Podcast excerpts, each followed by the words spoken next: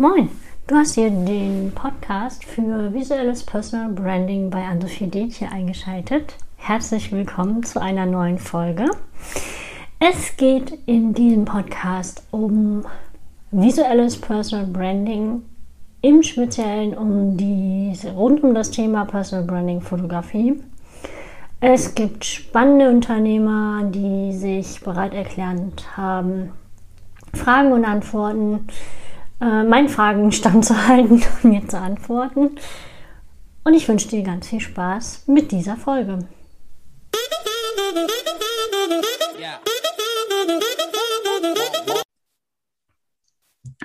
Ja, ihr Lieben, heute habe ich eine super spannende Gästin in meinem Podcast.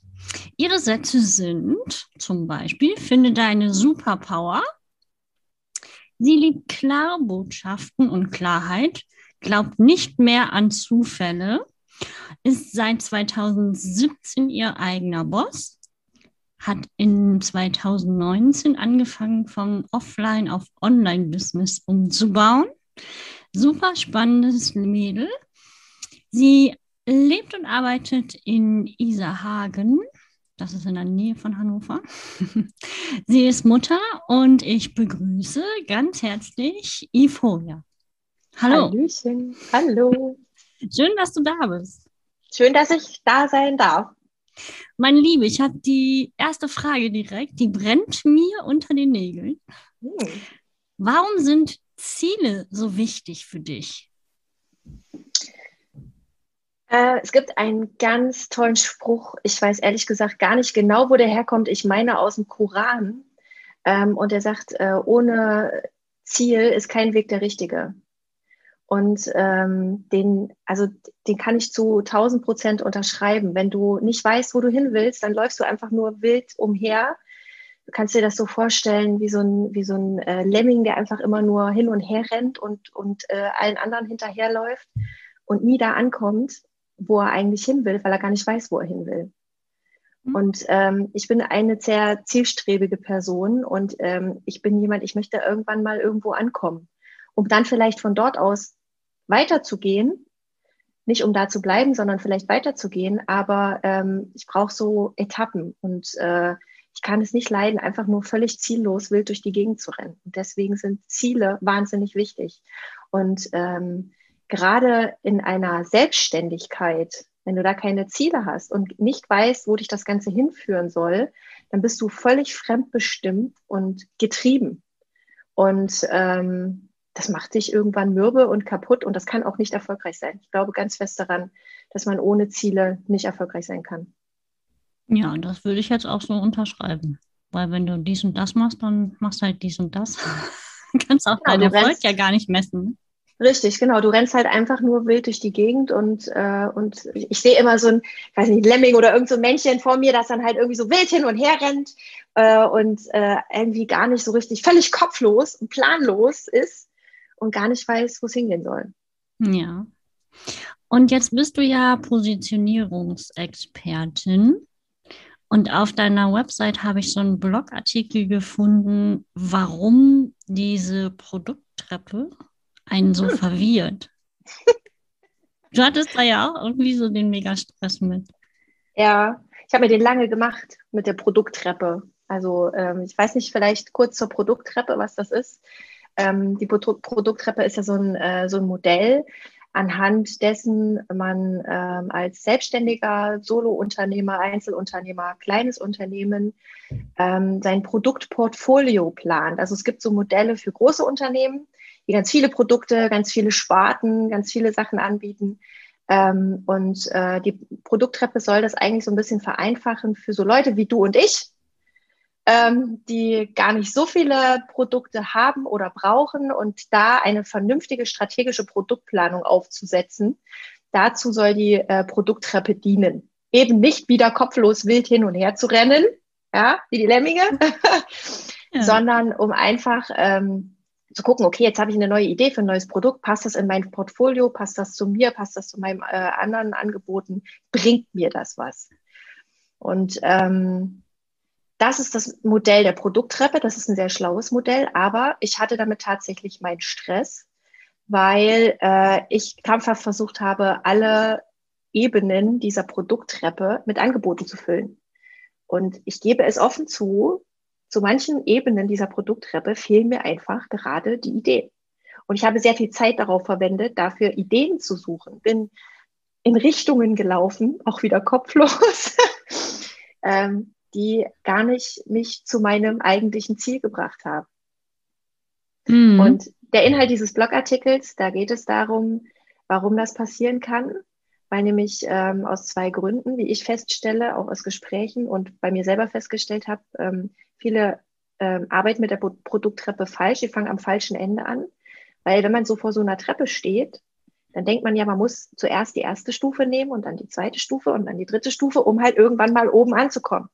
Die Produkttreppe funktioniert aber anders. Und ich weiß nicht, ob das in äh, manchen Coachings nicht weitergegeben wird oder ob sich ähm, Menschen einfach die Produkttreppe schnappen und sich dann nicht ein bisschen einlesen oder wie das zustande kommt. Mir ging es ja ganz genauso. Aber die Produkttreppe fängt man aus der Mitte heraus an zu planen. Also mhm. das heißt, die Produkte, mit denen du anfängst, liegen in der Mitte der Produkttreppe. Und ähm, die unteren sind halt die günstigen, in der Mitte sind die ähm, mittelpreisigen, das sind die, die dein Hauptgeschäft ausmachen und ganz oben kommen dann Premium-Angebote. Aber mit, der, mit dem, was in der Mitte liegt, verdienst du deine Brötchen. Das ist dein, ich nenne es Brot- und Butterangebot. Ja, das ist das, was 80 Prozent deiner Kunden kaufen. Und äh, mhm. damit fängst du an. Und nicht ganz unten und auch nicht ganz oben. Ja. Und ähm, das zweite Problem ist, ähm, dass ich halt, also das war mein Problem und ich habe das aber auch bei vielen meiner Kundinnen schon ja, gemerkt, gesehen, die haben mich danach gefragt oder mir das beschrieben, dass man dann versucht, man hat so diese Mitte, wenn man das rausgefunden hat, dass man da anfangen sollte, und dann fängt man an äh, zu überlegen, okay, was kann ich denn jetzt da unten drunter packen, weil ich will ja Leute anziehen mit einem Log-Angebot, einem kleinen. Und die sollen ja dann irgendwann mal mein größeres Angebot kaufen. Ich will die ja weiterentwickeln. Mm, genau, richtig. Und dass man dann einfach ähm, zum einen nicht bei der Zielgruppe bleibt, sondern da plötzlich was anbietet, was halt ja günstiger ist, aber was die Leute gar nicht weiter transportiert in mein Hauptprodukt, was gar nicht auf mein Hauptprodukt einzahlt, als schönes Beispiel, du bist jetzt ähm, Personal Branding Fotografin. Du könntest jetzt natürlich auf die Idee kommen, du machst einen Workshop und bringst Leuten bei, wie sie selber fotografieren. Aber sprichst du damit die Menschen an, die bei dir dann eine professionelle Fotografie kaufen würden?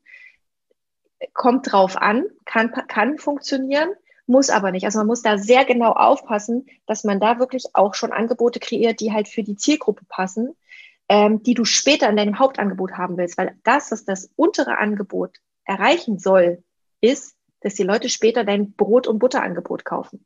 Das ist das einzige Ziel. Mit diesem kleinen Angebot verdienst du nicht wirklich Geld, da kriegst du vielleicht deine Unkosten rein, aber ähm, damit lockst du Leute an und um sie dann später auf dein großes Produkt ähm, zu kriegen. Und das muss zusammenpassen. Wenn du dir da unten andere Leute reinholst, als die, die eigentlich dein großes Produkt haben wollen, hast du das verschossen, das Pulver. Ja. Ich hatte ja auch meinen Stress damit, mit dieser Produktdeppe. Und ich habe immer gedacht, so, boah, ey, was muss ich anbieten für irgendwie 100 Euro oder so? Mhm. Ja.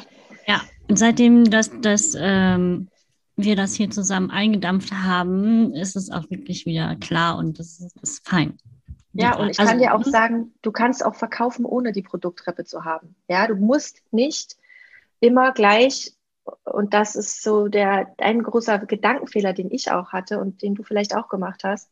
Ich habe gedacht, ich, das kann alles nur funktionieren, wenn ich auf jeder Stufe der Produkttreppe ein Produkt habe. Sonst wird das nicht funktionieren. Das wird nie funktionieren. Ich werde nie Geld verdienen. ich werde nie ein erfolgreicher Unternehmer ja. sein.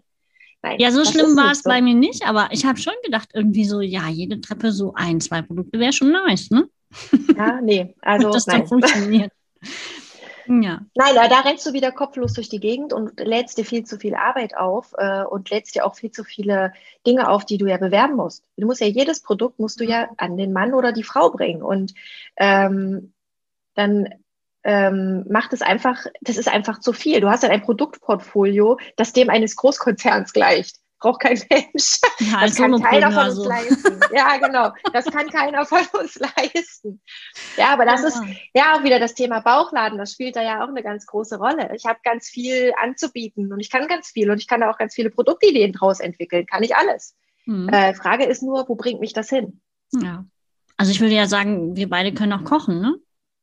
Ja, also ich so semi, ehrlich gesagt. Eher so für den Hausgebrauch geeignet. Ja. Ja, also wir würden nicht sagen, jetzt hier, komm, lass mal Produkttreppe machen. Wir bieten einen Kochkurs an, wie wir äh, Waffeln mit Zimt backen. Genau, und machen währenddessen schöne Fotos. Genau. und machen auch noch eine Positionierungsberatung dazu. Das wird so ein richtig schöner, Die bunter, genau, so ein richtig schöner, bunter Angebotsstrauß. Ja. Genau. Nein, aber selbst innerhalb deines Themas, ja, innerhalb deiner Fotografie, das hast du ja gemerkt und das merke ich bei mir ja auch, kannst du viel zu viel machen, viel ja, zu viele total. Ideen haben und viel zu viele Angebote kreieren. Und dann musst du halt sagen, okay, passt das jetzt? Wo soll mich das hinbringen? Und das Ziel in der Produkttreppe ist immer, so viel wie möglich von diesem Produkt aus dem Mittelteil zu verkaufen, so viel wie möglich da reinzukriegen, dass es dein Brot- und Buttergeschäft, das hast du so kalkuliert, dass du davon auch einen guten Gewinn hast, dass dich das als Unternehmerin weiterbringt. Das sichert dir dein Einkommen, das sichert dir deine Brötchen, ähm, das sichert dir ähm, dieses, ähm, ich habe auch schon gehört, so dieses Grundrauschen an, an Kunden, die immer wieder kommen. Und das ist das, was du brauchst. Das ist 80 Prozent deines Geschäfts. Ja, und das macht dann ja auch einfach Spaß, ne? Und darin bist du richtig gut und darin bist du die Expertin. Und das ist dein Produkt, das ist dein Paket. Das entwickelst du immer weiter. Das entwickelst du so, dass wirklich jede Kundin, die zu dir kommt ähm, und dieses Problem hat, was du lösen kannst, also in deinem Fall Personal Branding Fotos braucht, ähm, um, um ihre Personal Brand aufzubauen, zu unterstützen, zu äh, visuell äh, darzustellen. Ähm, das kannst du, das hast du perfektioniert, die Abläufe sind perfektioniert, die, äh, die Kundinnen fühlen sich wohl, die kriegen am Ende tolle Fotos raus. Das, das hast du einmal total von vorne bis hinten perfekt durchdekliniert. Und dann, wenn du das hast, wenn das alles sitzt, perfekt ist und da regelmäßig Kunden reinkommen, dann kannst du dir auch Gedanken darüber machen, ähm, wie du die anderen Stufen der Produkttreppe bestückst. Aber erstmal ist meine Empfehlung und auch meine Erfahrung, macht es total Sinn, sich erstmal auf diese Mitte zu fokussieren und da wirklich alle Power reinzugeben. Mhm.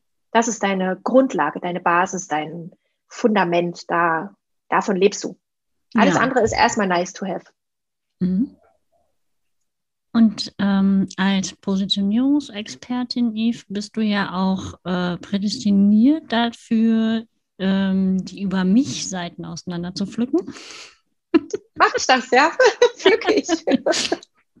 Und ich habe hier so eine, so eine schöne Frage, die kam aus der Community.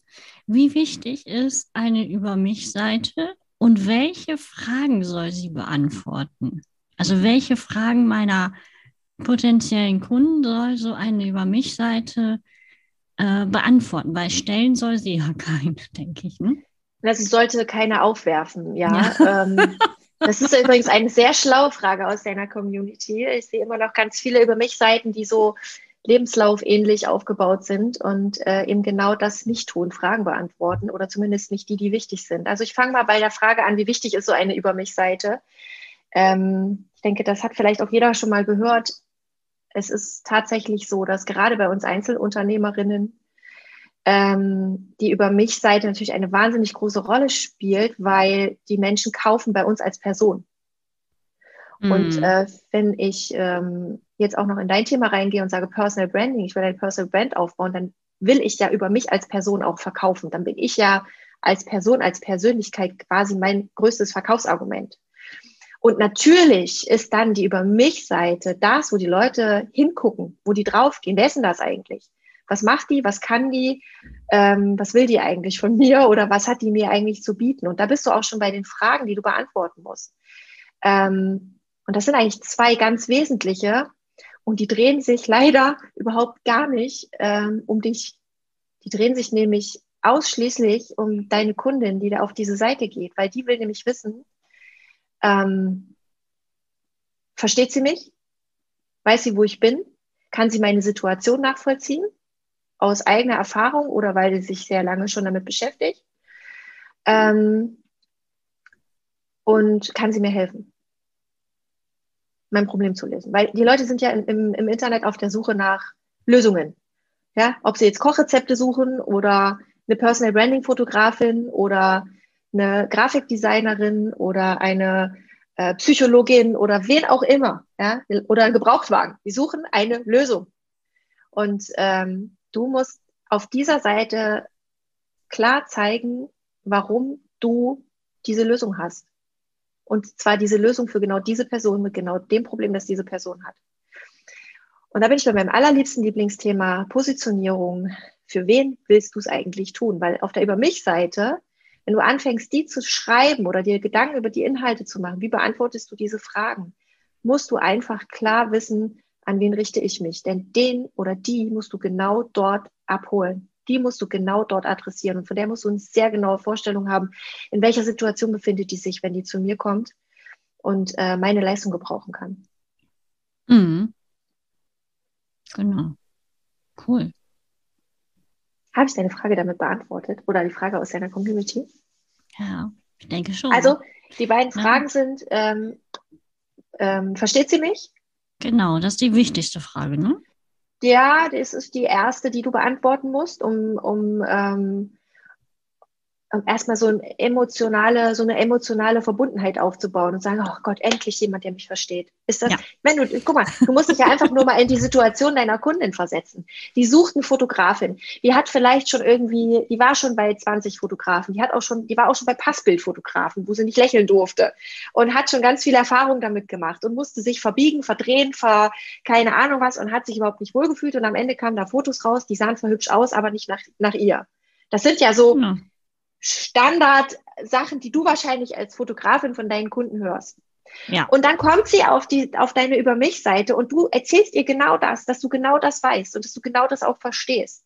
Und dass du eben deswegen deine Fotoshootings so und so machst, äh, wie du sie machst, um genau diese Probleme abzuräumen. Und sie denkt sich, wow, endlich jemand, der mich versteht. Endlich jemand, der mir nicht sagt, ich muss irgendwie den Kopf noch mal ein Stück nach vorne, nach hinten und zur Seite und dann so völlig verdreht da sitzen, wie ich mich überhaupt nicht wohlfühle, ja. Und endlich jemand, der versteht, äh, dass ich mich nicht wohlfühle, wenn ich beim Fotografen bin. Ich brauche das, aber ich finde es nicht schön. Es ist für mich vielleicht schlimmer, als zum Zahnarzt zu gehen, ja. Ja. Ja, ja, genau, das, schlimmer als zum Zahnarzt zu gehen. Genau, und wenn du all das an der Stelle schon, äh, schon ähm, ihr sagst und ihr entgegenbringst und ihr zeigst, dass du genau das weißt, dass du dich darauf eingerichtet hast und dass du, ähm, dass du sie, ähm, dass sie damit nicht allein ist, ja, und dass sie da auf ein Gegenüber stößt, das an der Stelle schon unfassbar viel Verständnis hat. Und eben nicht nur einfach ein Fotograf ist, der sagt, jetzt stell dich mal nicht so an, mach das jetzt mal, damit die Fotos gut werden. Genau. Sondern du genau darauf eingehst. Dann hast du schon, ich sag mal, bei ihr den ersten Haken wo, wo sie sagt, ja, sie versteht mich. Okay, und warum können Sie mir jetzt helfen? Und dann bist du natürlich an der Stelle, wo du deine Erfahrungen, ähm, deine Kompetenzen, deine Ausbildung, dein Equipment, was auch immer äh, für dich als Fotografin dann in deiner Erledigung deines Jobs auch wichtig ist, ähm, warum du das einfach kannst. Und das kommt dann an diesen zweiten Schritt. Das gibt dir sozusagen die Begründung dafür, warum du eine professionelle Fotografin bist, warum es sehr wahrscheinlich ist, dass sie von dir gute Fotos bekommt. Mhm. Das erste ist so emotional einsammeln und sagen, ich verstehe dich, du bist hier in guten Händen, ich, ich richte mich darauf ein. Und das zweite ist, ähm, und ich weiß auch noch, was ich tue, weil ich diese Ausbildung habe, seit 20 Jahren als Fotografin aktiv bin, dies, das und jenes. Ja, das kommt dann im zweiten Schritt. Aber auch hier kein Lebenslauf. Das ist eine Randnotiz dieses von bis Ausbildung, blablabla, das ist eine Randnotiz. Es geht eher darum, deine Geschichte zu erzählen. Mm, genau. Auch ein schönes Thema, Storytelling. Mein Gott, wir kommen hier von einem Thema zum nächsten. Ja, aber das ist die Geschichte, die die Leute auf deiner Über mich-Seite lesen wollen. Die wollen dich kennenlernen. Ja, genau. Das ist ähm, das nochmal wichtig so zu betonen, ne? dass es eben nicht ist, geboren, Ausbildung, bis dahin gearbeitet, selbstständig, Kinder, was auch immer sondern das dass es eigentlich eine Geschichte ist. Ne? Ja, das sind Fakten. Das sind Fakten und natürlich ist es wichtig, dass du eine, eine Ausbildung als Fotografin hast oder Erfahrung als Fotografin hast, wenn jemand nach jemandem sucht, der Erfahrung hat. Genau, und das ja. spricht ja für deine Kompetenz. Ja, das ist ja. besser zu erzählen. Ich, ich habe diese Ausbildung gemacht. Ich habe schon, ich weiß nicht, 300 Kundinnen in Szene gesetzt und äh, äh, für ihre Personal Brand fotografiert. Das sind Fakten, das ist wichtig, aber das ist nicht alles. Da, ähm, da, da steckt nicht deine Persönlichkeit drin. Und deine Persönlichkeit, und das ist auch ein wichtiger Punkt auf der Über mich-Seite, deine Persönlichkeit, gerade bei Personal Brands, ähm, ich hatte es vorhin schon gesagt, das ist ja das, worüber du verkaufst, wenn du eine Personal Brand aufbaust.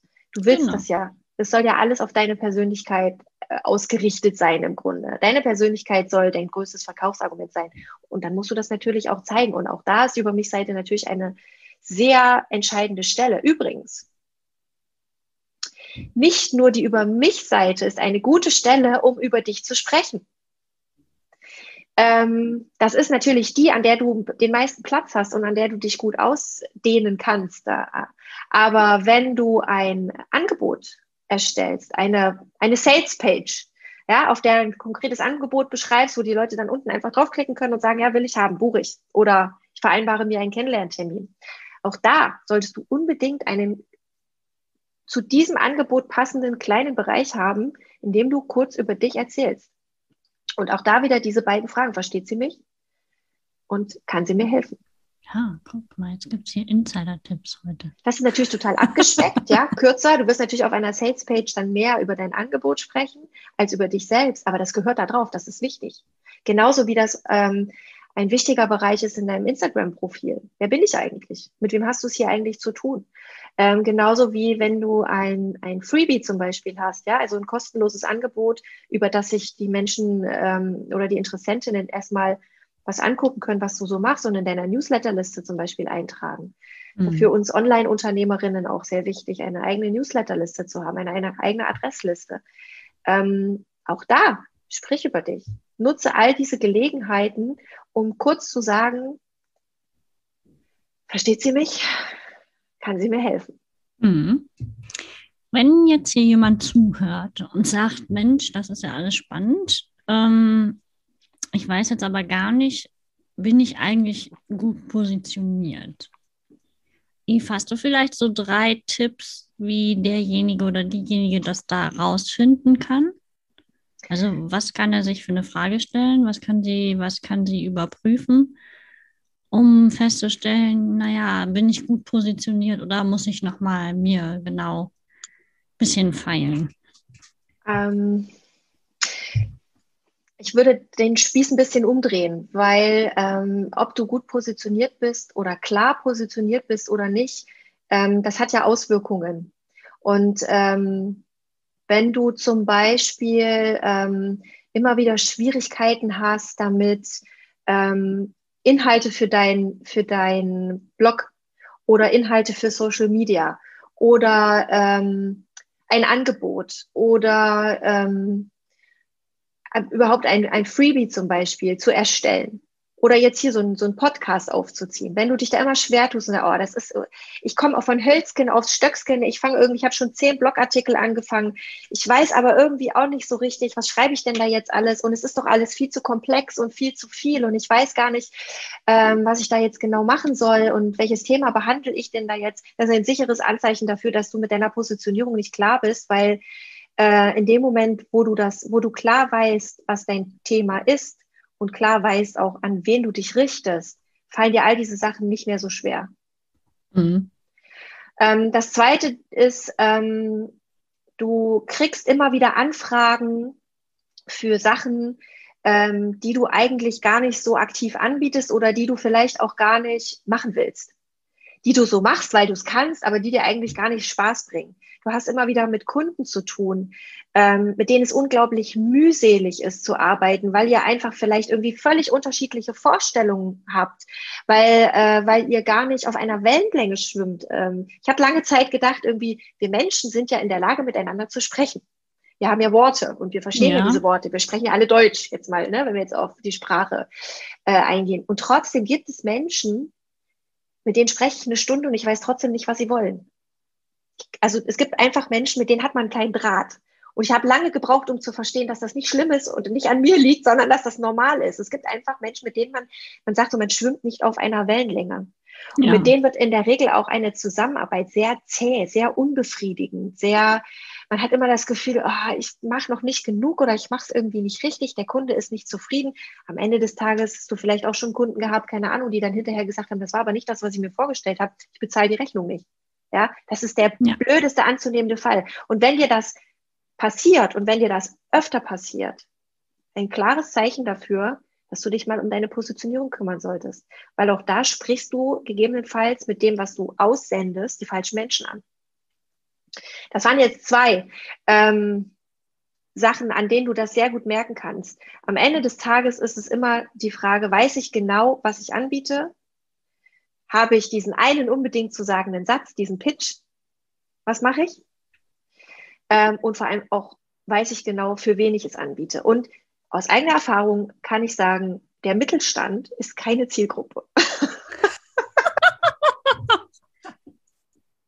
Wer ist das? Wer soll das sein, dieser genau, Mittelstand? Genau, der Mittelstand. Der das Mittelstand. ist auch so ein geflügeltes Wort irgendwie. Ja, aber ne? das war meine Zielgruppe, ganz ehrlich. Und ich habe da schon wirklich viele, viele, viele Jahre Marketingerfahrung gehabt. Ja, also ich habe äh, selbst ich war so blöd und habe gedacht, der Mittelstand ist bestimmt eine tolle Zielgruppe.